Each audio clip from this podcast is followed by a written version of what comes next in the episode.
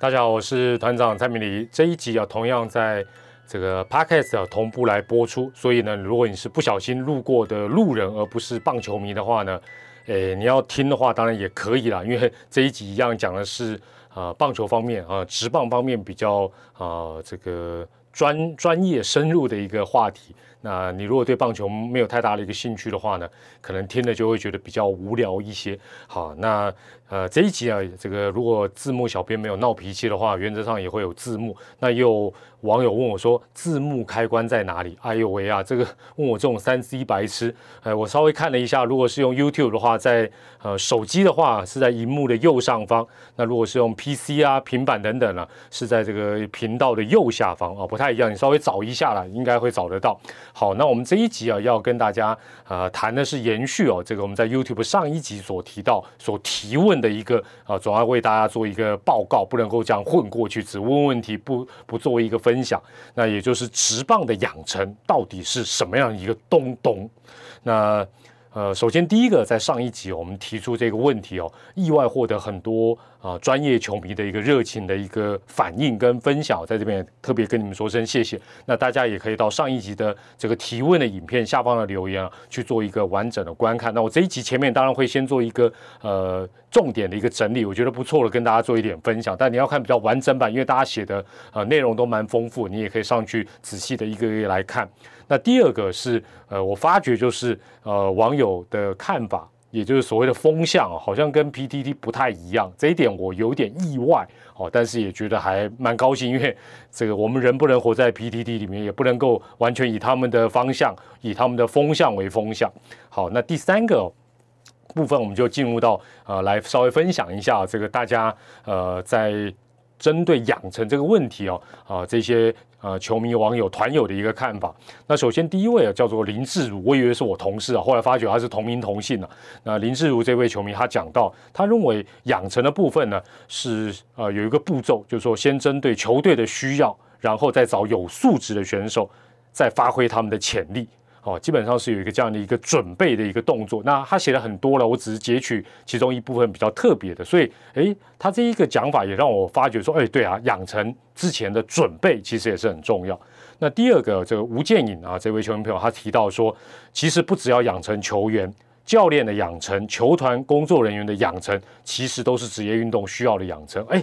这个真的有打到我的心里，也是我比较忽略，就是哎，我们一直想怎么样去养成球员，但是你如果没有教练，没有好的专业的工作团队的配合，这坦白讲，这事上要养成也有点困难。那第三位啊，叫做吴彦传啊，这位球迷呢，他提到的是说，呃，应该就是把这个球探所找来的这种有潜力的选手，然后。呃，把他这个天花板高的选手呢，先把他选进来，所以基本上有一点点类似第一位球迷林志如所提到，就是说，呃，你要养成，当然你要选进有潜力的人才，这个预备动作啊，其实是有点雷同的。那第四位的这个球迷呢，叫做 Park 一五零六一二。这 Park 应该不是在骂人了哈，那他的想法就比较不一样哦，那可能也会比较在网络上，如果在 PT 这可能就会引战了。他认为说，呃，纸棒根本不存在养成这种东西，他觉得那都是电玩骗人。那他觉得，呃，美国职棒体系呢，呃，很现实，基本上选一大堆人进来，总有几位表现的比较突出，然后就一个一个从 Rookie 啦，然后 E A 二 A 往上送，然后最终在大联盟开箱，其实在各各个层级大概就开箱了。那他他说到成绩不错就留下来，成绩不好就淘汰哦。那他呃，当然他这个根据在哪，我倒是没有没有办法确认。他说呃，每一年大联盟选秀的前两轮，最后能够上到大联盟的都不到一半。那我觉得这个数据虽然他没有呃告诉我们出处，但是我想可能也差不多了啊，可能也差不多。那这是一个比较另类的一个想法。第五位球迷啊，叫做王玉忠，那他讲到的就是一个反问的一个方法。他说讲到养成。哦，只要问一个问题，就是他认为目前五支中华职棒的球队是不是有各自二军的训练基地？那有哪些软硬设施？有哪些教练跟技术人员？他说养成这个答案其实就很明显哦，所以他是一个反问的方法来呃分享。那第六位球迷呢，叫做呃卢卡卡，他讲到养成的成这个字啊，他认为成比较简单，就是说到底有没有达到球团对这位球员预定的一个目标？那呃，如果有的就算成了，那也有可能以上或以下，但他认为变数很多哦，就跟投资有赚有赔。那可能是这个球员的心理因素，有可能受伤，有可能技术层面，那也有可能当初球探的报告根本歪楼，根本球探报告就不可信。哦，这是第一啊六位的球迷。那第七位球迷呢？呃，这个他讲到说，他认为呃养成呢要养到成功才叫养成。那他他他为什么这么严苛的标准？他认为说，因为球员都是被动，那你球队。需要什么人才？你能不能够培养这种人才？你自己要考虑清楚。你不能说选来才发才说啊，这种人才我养不起来。那事实上，他认为责任在啊球团这边是比较多的。好，那第八位叫陈思杰这位球迷呢啊，他定了一个时间表给大家做一个参考。他认为说，短时间内哦，就说是第一阶段是一到三年，必须要让他能够有上一军的一个实力，然后接下来让这个人能够在譬如说打个五到十年不会被淘汰。哦，那这是他个人的一个想法，这也是一个呃少数有写出时间的。那第九位的这个球迷叫 Eric，他说呢，他也用这个一般我们呃公司行号这种职场来比喻，他说就好像每个公司的新人训练。哦，就好像到底要多少时间他才能够投入团队，然后产生战斗力、产生生产力？他说，如果这个人没有生产能力，对团队来讲就是一个负资产。哦，这个其实跟球队、社会、公司其实都确实都是差不多是这样。所以他认为这是一个跟时间赛跑的游戏。好，那第十位的球迷应该这个短口呆了哦，在用英文拼的。他说，直棒养成是什么东西？他说二分法不是集战力，就是要养成。哎，这样讲也有道理。那第十一位球迷叫玉宝，他说呢，简单来讲，养是球团的事，成就关乎到球员本身的天分跟努力。哎，我觉得这个讲法也干净利落。那第十二位球迷叫做修呃 Bonder 啊，修 Bonder，他认为说，呃，他前面有一个打优势啊，大家可以到这个呃留言那边去看，然后就蛮酸的了。但他最后的结论就是说。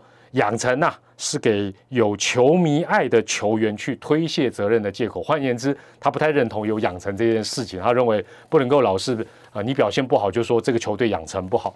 那第十三位球迷他呃也提到，就是说他觉得真正该养成的是教练，那尤其是投手教练哦。那这跟前面一些球迷的想法或跟你的想法可能也是呼应。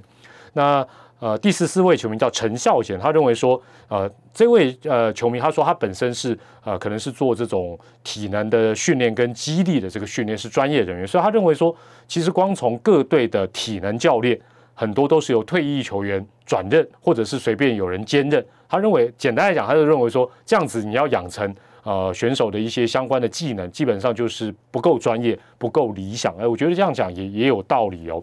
好，那最后一位球迷啊，叫蔡明仪啊。我们姓蔡的果然都没有卤肉脚。呃，他讲到的像是一个好像跳针一样。他说，养成就是什么？养成就是调整比赛，调整比赛，调整比赛，比赛调整。哎，对，其实也是一样，确实是一个好像循环一样一个东西。好，那我看完，当然我总共看了这五十几位的呃球迷，那我截取这十五位的一些精华，那其他也写的很不错，很完整。大家建议大家有空可以上去前一者的这个影片呢去做一个呃仔细的一个呃等于是一个参考，大家一起来激荡一下。那我个人有几个观后感，第一个就是说，哎，我的想法跟呃这些留言的球迷大致来讲是相同的，但是第二点，我觉得我比较忽略的是。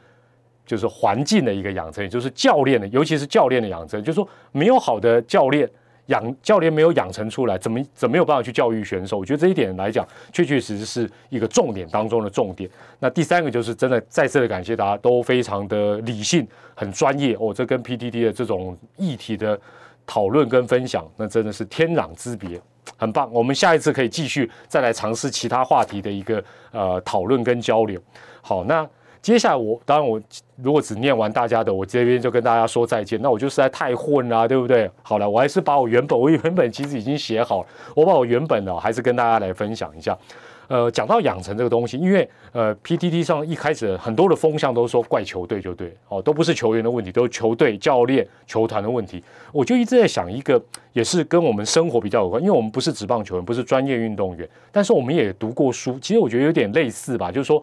我们其实，比如说，我们考上一个学校，然后分在同一班，学校是一样的，班级可能是同样。那我们当时入学的成绩或许也不会差太多，就一般人大概都是这样的一个过程。但是读了几年或读了一段时间之后，你会发觉，哎，不要讲后来的成就不一样，就是我们毕业或者是什么月考啦、段考啦、期末考啦、毕业考成绩又不一样。那为什么？明明我们进去的成绩差不多，这是第一个。教室环境、学校才一样，老师师资也不会说，哎，我只跟前面三十三十号的讲，后面三十号我不讲，没有啊，都一样啊。条件基本上是客观条件都是一样，为什么最后出来的呃成绩也好，成就是不一样？那我想这绝对牵扯到每个人的天分嘛。资质嘛，这是这是我想第一点，第二点很重要，每个人后天努力嘛，对不对？读书啊，运动其实都是这样。第三个，其实也是比较难以捉摸，就是说每个人开窍的时间，不管在智力或体力，可能也不一样。哦，这是我一第一个，呃，不是说认为养成不重要，而是我觉得养成有让大家这么神话讲的那么神奇吗？好，那第二个就是。大家刚才很多人讲到要有好的教练，可是我对这一点我也有点小小的怀疑，就是说好的教练就能教出很多好的球员吗？好像也不容易。譬如说中华之邦这么多年来打击最受推崇的是谁？克鲁兹。投手这几年最受推崇的教练王建民，但是克鲁兹也好，王建民也好，他也没有办法让他待过的球队所有的打者变得都非常厉害，调整的都很好，没错吧？也没有办法说我去二军，让所有二军的都具备一军的能力，全部都上到一军变主力，也没有嘛。那显然也有绩效好的，也有绩效不好的。那甚至于就说，哎，他可能让某某选手这段时间或今年球季表现出来，但也不确保他能够每一年都很好啊。所以好的教练有没有需要？我认为很有需要。但是这部分的养成是不是只是一个阶段性的过程？或者是一个辅助的角色，而没有那么的神奇。说啊，哪一队特别会养成，哪一队不会养成？那哪一队这个哪个教练特别厉害，哪个教练特别给喽？我觉得好像没有那么夸张。好，那第三点就是，我个人认为中华职棒还有各球团其实要做的就是啊，结合刚才很多球迷的看法，就是说提供一个良好的环境。那师资啊，就教练，哦，教练只是其中的一个环节。那也就是说。高中生也好，他毕业之后他选择打职棒，跟他选择打业余队、都市队、大学队，你必须中华职棒的各队，你要展现出说，你看我的环境，比如说有些选手天花板九十分，你他从六十分你能让他到八十分，不一定能顶到天花板，但是其他的大学也好，社会队也好，都市队也好，他可能只让他八十啊，这个七十五分或七十分，那职棒球队的价值才会出来，但这中间。啊，到底他的天花板在哪里？你能够让他帮忙他到哪里？其实当然也很难啊，做一个量化是没错。但就是就说你好歹要让大家外界看到说，你看你要练投球，我有这个牛棚让你练；你要练打击，我有室内室外的让你练。哦，你要重训，我的重训不但专业的这个硬体设施，而且有很好的专业的重训的教练。我想大概是这样的一个情形，才能够吸引很多好的球员来投入。第四点就是说。国外有月亮有比我们圆吗？我是有点怀疑了。哦，我是有点怀疑。当然，他们资源比较多，比较先进，这这是一定。你说我们比他强，说真的就比较操皮不可怜了。但是必须要讲到的是，美国职棒也好，日本职棒也好，韩国职棒也好，尤其是美日来讲，首先关键在于说他们参与的人多，也就参与的不管呃这个打球的也好，教球的，他本身是比较多，你才能够筛选嘛，你能选秀。选到的人才才会多，那经过养成、淘汰等等，收成的人才多。哦，这是一个好像金字塔一样，你底下的人，这这这必须要够多。你如果不够多，基本上你要怎么样靠一个神奇的养鸡啊养成系统，能够让所有人都变得很厉害，或者是收获满满，不容易。相对来讲，他在这个严苛的竞争环境之下。失败的、淘汰的，说真的，一定是更多。那所谓的失败，不见得是真正完全失败，是说在他那一个竞争的领域，他失败，他可能到下一级的，比如说美国职棒不成功的，他到韩国、到日本、到台湾，他可以成功。包括我们旅旅外的选手。那呃，讲到旅外选手，也就是说，如果国外真的有这么神奇，那我们旅外的这些当初被看好的潜力股，台湾的这些好手。按理来讲，应该每个人都到日本就全部都是一军主力，到美国应该都上得了大联盟，而且可以跟王建民、陈伟霆一样。但是有吗？好像没有哎。所以，呃，当然你说啊，他是被竞争淘汰的，没有错。但是有些人是不是也没有达到大家预期所谓的到达他的天花板就退下来？那那这代表他们的养成就有问题吗？好像也也不是这么的呃这么简单能够论断。好，那最后我做一个总结哦，对于有关于这个直棒的养成这部分，我做一个总结，就是说，呃，第一个，我觉得最重要的是球团。当然，我相信现在进步很多了，有些球团啊确实也做得很好。那其他也都在跟进，就是说你必须要把你训练的环境的软硬体准备齐全，这是很基本，非常非常基本。第二个就是前面球迷所提到，就是说你养成他之前的一个准备，也就是选秀球探的部门，你需要什么人才，市场上有什么人才，那你的农场跟二军到底你的能力能够提升什么样的一个人才，这个预备动作要做好，下一步才是追踪球探，然后选秀，最后才是养成，然后再验收成果。我想这是这个步骤几乎是缺一不可，否则的话，坦白讲，稀里糊涂选一大堆人进来。啊，想说，哎呀，我的环境好，灯光美，气氛佳，就能够选出谁？恐怕啊，就能够养出谁？恐怕也不是那么简单。第三个，我倒是要讲一个，我觉得啦，其实养成最重要的一个大大的一个环节是什么？是我们整个台湾的大环境。这当然不见得是职棒能够去呃改变，或者是马上去做到。但是就是说，从大环境来看，就像我刚才讲到美日这个部分，就是说，如果没有更多的人打棒球，参与这项运动。绝对你找不到更多的人才，这是现实的一个问题。就参与的人多，人才才会出现。那你要你没有很多人才让你选，基本上你养成一定更困难。你有再好的设备，养成都很困难。那这也是为什么呃，台湾小小的这个地方来讲，职棒它一定要跟业余、要跟学生棒球，包括大学棒球，包括业余队，包括都市队，我觉得都要有一个很好的关系。能帮他们的要尽量帮，因为帮到后来，其实你是帮到自己。这举例来讲，假设你有军有有一所军校要招生，军校嘛够严格的吧？假如他假设这个军校设备好，师资强，纪律严格，按理来讲，呃，这是一个不错的养成环境。问题是，没有什么人去报名啊，去报名的都把卡。那那请问一下，他这个环境能够养成什么东西？哦，所以我想，职棒很重要的是说。呃，为什么他是棒球的火车头？这个国家的火车头，就是说你必须带领，而且你必须无私的去做一些奉献，才能够让大环境，尤其这个底部啊，这个金字塔底部变得呃茁壮成长。否则你上面要收成，你要怎么收？没有那么厉害嘛。好，那最后也必须要讲一下目前现实的状况，就是说目前中华之邦非常非常明显，就是这个重要性来讲，选远远大于养。选秀的选远远大于养成，这很简单。为什么？当然，你选对人就成功了一半，这大家都很清楚。但是重要的是，现在几乎都是集战力的比拼。